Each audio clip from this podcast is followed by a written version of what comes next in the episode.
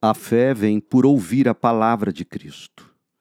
Hoje, na segunda carta que Paulo escreveu aos Coríntios, no capítulo de número 3. Esta é a palavra de Deus. Será que estamos começando a nos recomendar outra vez? Somos como aqueles que precisam entregar-lhes ou pedir-lhes cartas de recomendação? Vocês mesmos são nossa carta, escrita em nosso coração, para ser conhecida e lida por todos. Sem dúvida, vocês são uma carta de Cristo que mostra os resultados de nosso trabalho em seu meio. Escrita não com pena e tinta, mas com o Espírito do Deus vivo, e gravada não em tábuas de pedra, mas em corações humanos. Estamos certos disso, certos disso tudo por causa da grande confiança que temos em Deus por meio de Cristo. Não que nos consideremos capazes de fazer qualquer coisa por conta própria. Nossa capacitação vem de Deus. Ele nos capacitou para sermos ministros da nova aliança, não da lei escrita, mas do Espírito. A lei escrita termina em morte, mas o Espírito dá vida. O antigo sistema, com suas leis gravadas em pedra, terminava em morte, embora tivesse começado com tamanha glória que os israelitas não conseguiam olhar para o rosto de Moisés por causa da glória que brilhava em seu rosto, ainda que esse brilho já estivesse se desvanecendo. Acaso não deveríamos esperar uma glória muito maior no novo sistema que se baseia na obra do Espírito?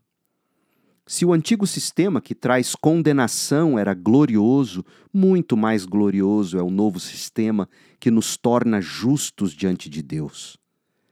De fato, a glória do passado não era nada gloriosa em comparação com a glória magnífica de agora. Portanto, se o antigo sistema que foi substituído era cheio de glória, muito mais glorioso é o novo que permanece para sempre. Uma vez que o novo sistema nos dá tal esperança, podemos falar com grande coragem.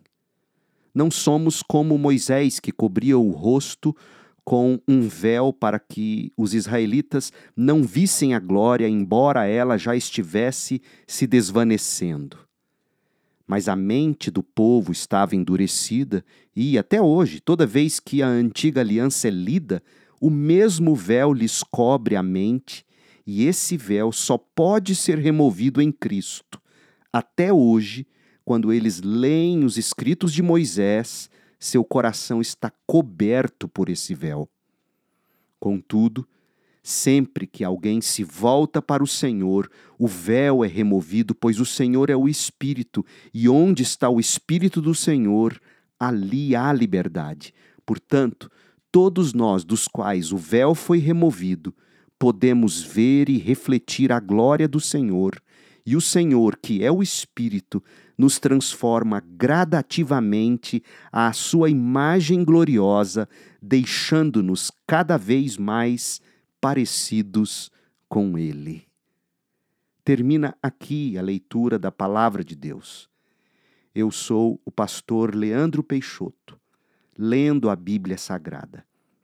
A versão que li foi a nova versão transformadora, a NVT, publicada pela editora Mundo Cristão. Para mais conteúdo bíblico, acesse o site cibgoiania.org. É o site da Segunda Igreja Batista em Goiânia, cibgoiania.org. E também o nosso canal no YouTube, é só buscar PR Leandro B. Peixoto. Que a graça de Cristo esteja com você.